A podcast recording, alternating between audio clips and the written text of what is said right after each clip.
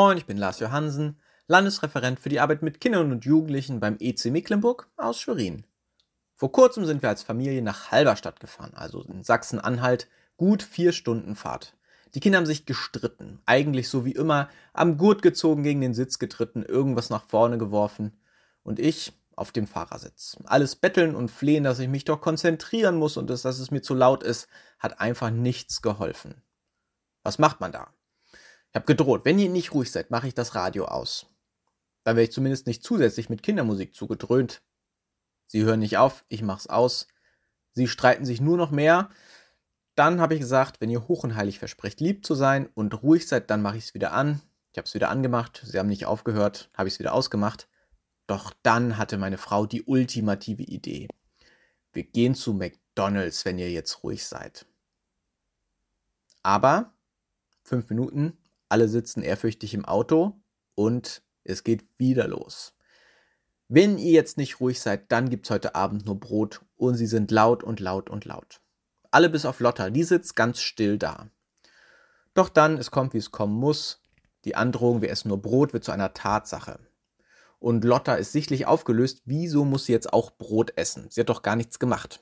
Damit hat sie zwar recht, aber mit einem Kind alleine zu McDonald's zu fahren, während die anderen gequält hinten noch im Auto sitzen und dann zu Hause Brot essen müssen, ist doch irgendwie unfair. Egal wie wir es gedreht und gewendet haben, wir haben ein Wort gesagt, wir haben etwas angedroht, wir müssen es durchziehen. Gerecht, Frieden und Wahrheit im Auto geht alles gleichzeitig irgendwie nicht. Naja, jedenfalls die weitere Fahrt war alles andere als friedlich, bis wir endlich irgendwann dachten, wir halten an, gehen spazieren und gucken mal, was wird. Ein guter Kompromiss hat sich dann auch aufgetan. Wir haben in einem Café Kuchen gegessen. Lotta kriegte das allergrößte Stück und noch einen, Kapo äh, einen Kakao und alle waren glücklich. Abends gab es dann tatsächlich Brot.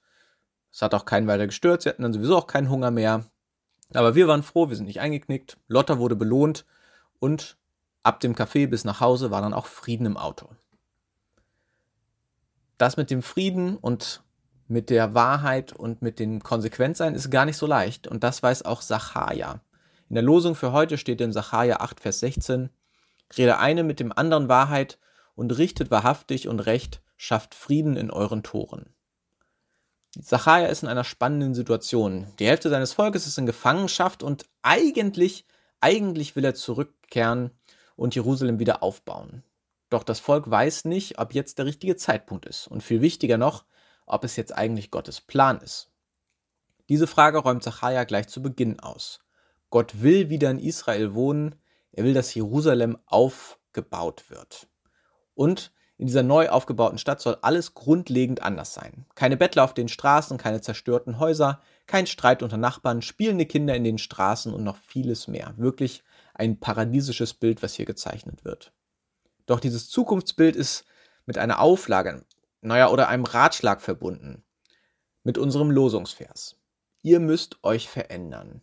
Ihr müsst die Wahrheit sagen, gerecht sein, ihr müsst euch für Frieden einsetzen, sonst wird das nichts. Ich glaube, dass das hier keine Drohung ist. Wenn ihr euch nicht für Frieden einsetzt und nichts macht, dann macht Gott auch nichts, sondern ist es eine Warnung.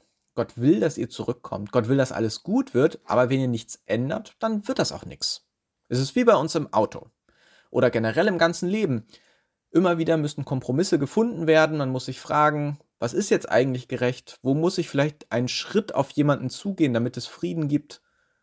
Und ich muss zugeben, das ist schwierig und herausfordernd und auch immer wieder anstrengend, aber nichtsdestotrotz notwendig für ein gutes Miteinander.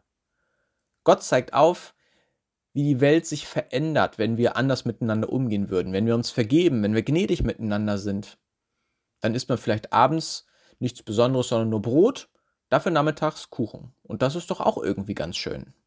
Amen.